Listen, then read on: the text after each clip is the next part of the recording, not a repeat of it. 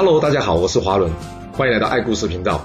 我将古文历史转换成白话故事，希望能让大家呢更容易去了解前人的经验以及智慧。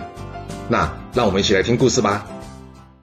上次我们说到陈胜吴广打算起义啊，他们去请问这算命师，算命师告诉他们还需要有鬼神的帮助。那他们要怎么找到鬼神的帮助呢？很多事啊，重点是在于你想不想做。想做可以有一万种理由，同样的。不想做也可以有一万种理由啊。那陈胜吴广既然决定要造反了，那要找鬼神帮忙这件事就难不倒这两人了。哎，不过难倒我了。来，你也可以帮忙想一想，要怎么样请鬼神来帮忙呢？一、二、三，好，我们公布答案吧。陈胜想到的是，这鬼神怎么可能请来帮忙呢？所以这算命的意思？应该是要我们装神弄鬼啦，借助鬼神力量，好让我们师出有名。嗯，一定是这样的。哇，这脑袋会不会也太会转了？这话能这样解读哦？那想好就去做。陈胜以及吴广两人呢，先是用这单杀在这布上写着“陈胜王”这三个字，然后呢塞到鱼的肚子里面。当大家呢将这条鱼买回来要准备吃的时候呢，发现哎肚子里有布条哎，呃顿时之间呢大家啧啧称奇。哦，看来这个陈胜是有老天在造哦。你看，连鱼的肚子里面都说了他会成为王哎，那这样就够了吗？当然不够啦，有了神还缺鬼啊！到了晚上，陈胜吴广呢躲到这附近的庙旁边，然后呢点起了火来，之后学着狐狸的叫声说：“大楚兴，陈胜王！大楚兴，陈胜王！”就这样的叫了一回，呃，可能是叫的太难听了吧。所以呢，把这些士兵们都吓坏了。那这不是我乱说的哦，是实际是这样记载的哦。要不是他叫的太难听，这群士兵只要派人过去看看就好了，怕什么？不过也有可能是考虑到当时连日大雨，地上泥泞呢。要是真的遇到什么怪东西，恐怕也不好逃离现场来看。所以呢，这些士兵没有往前查看。那既然没有查看，会害怕也不是不无道理啦。嗯，好家伙，看来这两人呢，应该是生错时代。要是出生在现代啊，这两个一定是非常好的市场行销人员啊，而他们这行为呢，也成了后来成语典故“狐鸣鱼书”的由来。也有人说呢，是“鱼腹藏书”的。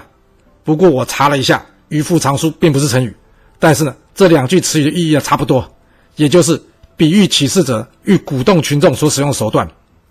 那在经过这一夜的折腾之后，隔天早上，大家看这陈胜的眼光都变了。陈胜吴广一看，行了，有了鬼神的帮助，那这事应该会成了。剩下来就是什么时机准备动手造反了。他们俩知道这件事要快，因为活动搞这么大，这带队的秦国县尉呢，可能也会有所耳闻。要是让对方先动手，这可就不好办了。但要是两个人无端动手，其他人恐怕也会有意见啊。好在。吴广平常就对人不错，加上人缘也好，然后呢还有不少小跟班。眼看着连日大雨，大家无法前进。而这时秦国押队的县尉呢，也知道每天借着酒来浇愁啊。吴广见状之后呢，他故意上前挑衅的跟这个县尉说啊：“哎，县尉，我看照这样下去啊，我们是无法准时赶到渔阳的。这按照秦国法律，要是我们迟到，可是要被杀头的。我可不想这样冤枉死啊。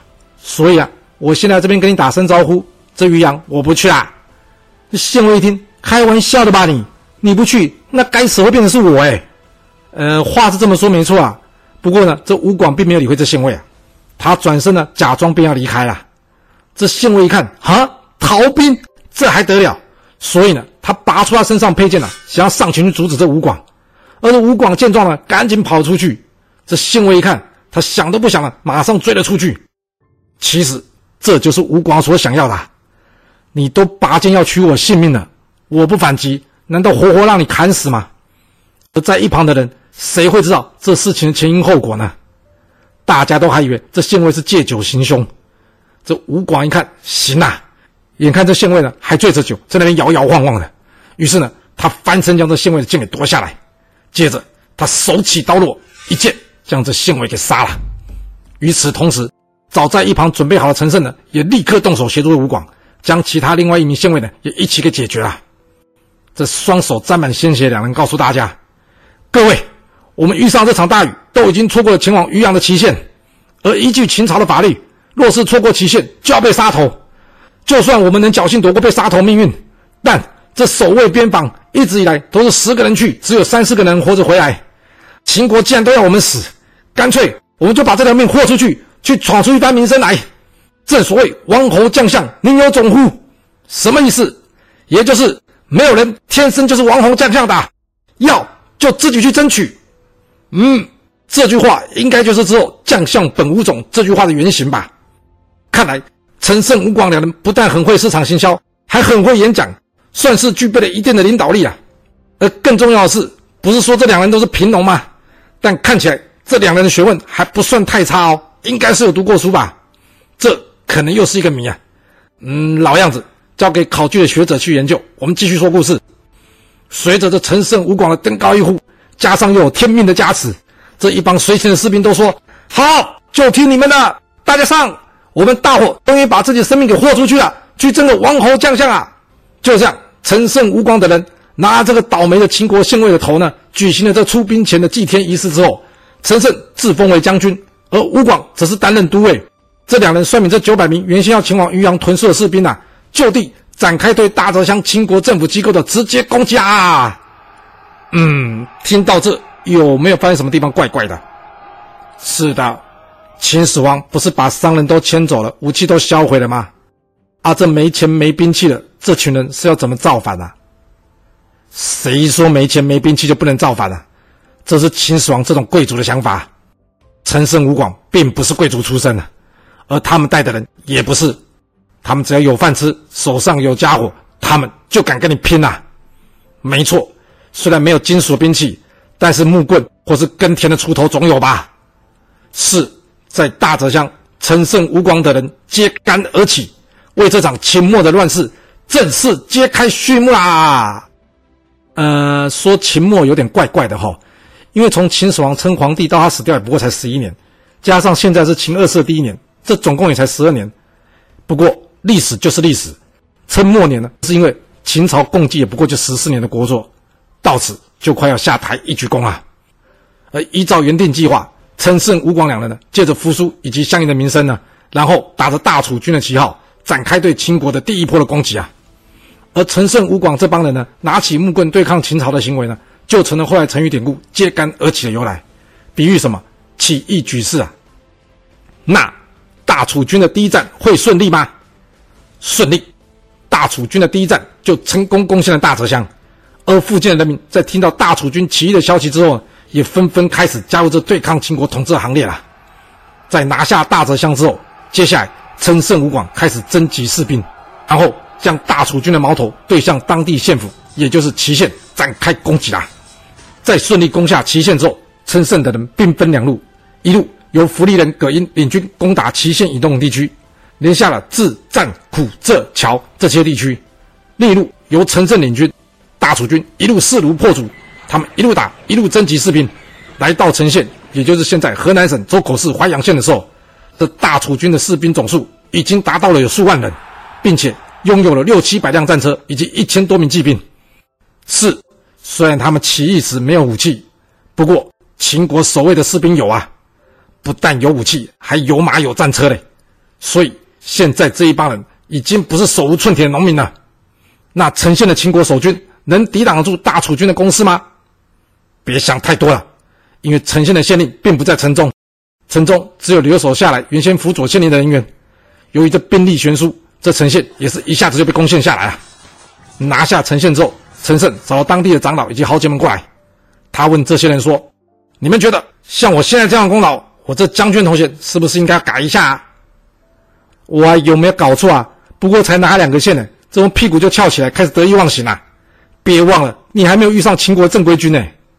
不过陈胜听不到我说的话，加上现场们大伙一看，哎，你有人又有家伙，你还来问我们这句话？这有问不是等于没问吗？除非我们当中有人活得不耐烦了，谁敢给你难堪啊？所以大家一致建议，陈胜可以称王。陈胜一听，开心啦！啊，不过就在这时候，真有两个不怕死的站出来说话。谁这么大胆？这两人，一人名叫张耳，一人名叫陈宇。这陈胜一听，张耳、陈宇，哎，这两人我有听过哦，算是有名气的闲人啊！来来来，快请他们进来，我想听听看他们两个什么高见啊！那在这里要先补充一下张耳以及陈宇的小档案。这两人呢，原先都是魏国大梁，也就是现在河南开封人士。张耳原先是信陵君下面的门客，在信陵君死后呢，张耳来到这外黄县，原先是亡命天涯，他呢，却在一个机缘之下，经过朋友的介绍，认识了一位当地富商的女儿。由于这位女生啊，因为不满自己现在的老公啊，想要跟他离婚改嫁，那就这样，张耳娶了这个女生，成为他第二任丈夫。在当上这妇人的女婿之后呢，张耳也获得了他岳父的资助，所以呢，他开始学起这信陵君啊，广结天下好友，让自己的名声远播，传到魏国以外地方，甚至啊，还当上外黄县的县令。而有趣的是啊，在外黄县的这段期间，刘邦也曾经是他的门客。那至于刘邦是谁，别急，我们很快就会说到他了。而与张耳有点类似呢，是个陈驭，他早年呢在赵国游学，也是娶了当地富人家的女儿。那后来在认识张耳之后，两人一见如故，成了文锦之交。不过因为张耳的年纪比较大，所以平时陈驭对待张耳像是对待父亲一样的敬重。后来魏国灭亡之后，由于两人不愿意担任秦国的官职，所以两人决定了离开外黄。但哪有那么简单？秦始皇早就听过这两人名声。那既然不想在我秦国当官吏，那就表示对秦国有反叛的意图。于是秦始皇重金悬赏，要缉拿这两人。最后这两人没有办法，只好改名换姓，躲到这陈县，并且呢，找点简单的差事，隐姓埋名，算是混口饭吃。而在这期间呢，据说啊，陈瑜曾经因为小事遭到这陈县地方小官员的鞭打，他原先想要起来反抗，不过却被张耳给阻止了。在这小官员离开之后呢，张耳训斥陈瑜说：“我平常是怎么教你的？你刚刚真的想因为这小小的侮辱就死在这里吗？”这陈瑜听完话之后，他点了点头，表示认同张耳的说法。以上就是这两人的简介啊。有这些简短的介绍，可以大概知道这两人的背景以及他们的性格，还有就是为什么陈胜会在这遇到他们两个原因呢、这陈胜一见到这两人，他开声问这两人说：“哎，你们不建议我称王，难道有更好的称呼吗？”嗯，这话听起来，陈胜是希望这两人回答他不要称王、称皇帝之类的。那张耳、陈驭会怎么回答呢？张耳回答陈胜说：“将军，秦国无道，灭人国家，奴役百姓，你能无惧生死、义无反顾地举起这反秦的大旗，我非常敬佩你。不过，眼下大楚军才攻到这陈县，您就要称王，我认为这并不妥当啊。现在当务之急，应该是领兵向西，一路直取秦国首都咸阳城。”同时扶植原先六国国君的后人，这样义军的声势才能更加浩大，而秦国敌人呢也将变多。只要能推翻秦国，到时将军您别说是王吧，称帝都可以了。听到这，陈胜低头不语啊。他心里想：什么东西，立六国国君的后人啊？照你这样搞，那谁还会听我这一介平民的话呢？真是说这话，不是摆明给我出难题吗？眼看着陈胜没有回应啊，这陈驭接着张耳话说：“将军，您若执意称王，天下人都会认为您只是为了一己之私而举兵反秦啊。到时这有能力人都将离你而去，那时候你再后悔就来不及了。”听到这，陈胜的心情更不好了。他想：你们这些人，在我举兵之前，一个一个躲在地洞里不敢探出头；现在我才刚刚有所成就，你们就来指指点点，你真有本领！当初为何不敢自己起兵造反呢？真是的，一群胆小鬼！我还怕你们离我而去？去！不过陈胜仔细想，这两人怎么说还小有名气，要是当场给他们难堪，可能会让其他想来投靠我的人为之却步，这也不好。所以最后陈胜决定了，他告诉这两人：“好，你们说的话我考虑考虑。”听到这，这张耳原先还想再说两句的。不过陈驭呢，却拉了他衣袖，阻止他。那陈胜考虑的结果会是什么呢？哪有什么考虑结果啊？陈胜只是打发他们俩离开啊。离开之后，陈胜自封为王，国号张楚，并任命蔡次为上柱国。听到这，两人打从心底觉得陈胜不是块料。不过一时之间也没有好的去处，所以呢，只好暂时围在这了。那随着大楚军连战皆捷的消息传开之后，这许多受不了秦国统治的附近人民啊，也都开始有样学样攻击当地的官府了。啊，听到这些消息的陈胜啊，他心里想：嗯，得赶紧派人去管理一下，收拾这战果了，要不然这处处冒起头来都称王也不好办了、于是他命吴广领兵向西，并沿路召集这些义军攻打这荥阳。出发之前，陈胜想，不管怎么说，吴广也算是与我一起起头的。既然我都已经称王了，总不好不把他的头衔也给抬一抬吧。于是陈胜封吴广为假王，让他领兵出征。咦，这假王是什么意思啊？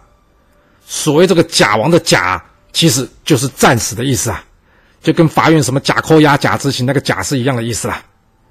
这张耳一看，好机会，机不可失啊，于是他让陈宇去跟陈胜说，说什么？陈宇告诉陈胜，大王，您派兵向西，看来志在攻下荥阳。我建议呢，我们可以同时派出另外一支骑兵进略河北，如此一可以趁势收复河北原先赵国领地，来增加我们的实力；二可以牵制秦军。这可以说是一举两得啊！加上这赵国我很熟，我之前在那边游学啊，所以不论是地形或是那里的地方豪杰，我多多少少都认识的。要不你让我领一支军队，让我帮您去将这河北拿下来，您觉得呢？陈胜一听，嗯，有道理。不过他心里想，你们俩的提议才刚刚被我否决，这么快你就要领兵出去？说句实话，我信不过你。那他会怎么做呢？最后，陈胜决定。派出他信得过的自己人，连同张耳、陈宇一同进攻这赵地啊！所以他下令：武臣，我命令你为将军，少稍为护军，并以张耳、陈宇为左右校尉。你们领兵三千去取下赵地，不得有误。除了北上取赵，另一头为了进一步扩大势力，陈胜派出了魏人周氏也向北攻打魏地。另外，他还派了周文向西进攻的函谷关，加上之前攻打荥阳的吴广，哇，这大楚军四面开战，有够忙的哦。那结果会怎么样呢？我们就先说前往这荥阳的吴广吧。吴广领军之后呢，直奔着荥阳而来。而驻守在荥阳的是秦国三川郡的郡守李由。由于李由拼死防守，一时之间大楚军攻势受挫，无法顺利攻下这荥阳。所以吴广改采取了包围荥阳策略。哎呦，看来秦国也有忠臣哦，愿意拼死守住秦国的城池哦。诶，这应该怎么说呢？只能说李由好像也不能不拼命呢。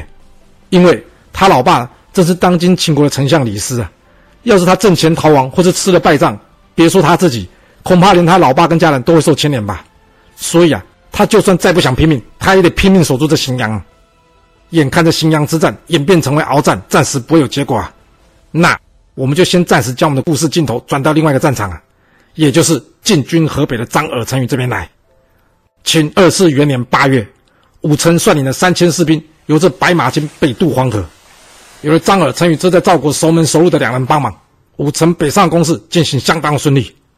借由张耳、陈宇来到赵地登高一呼，附近的豪杰纷纷加入，这一下子武臣军队人数呢扩增至数万人。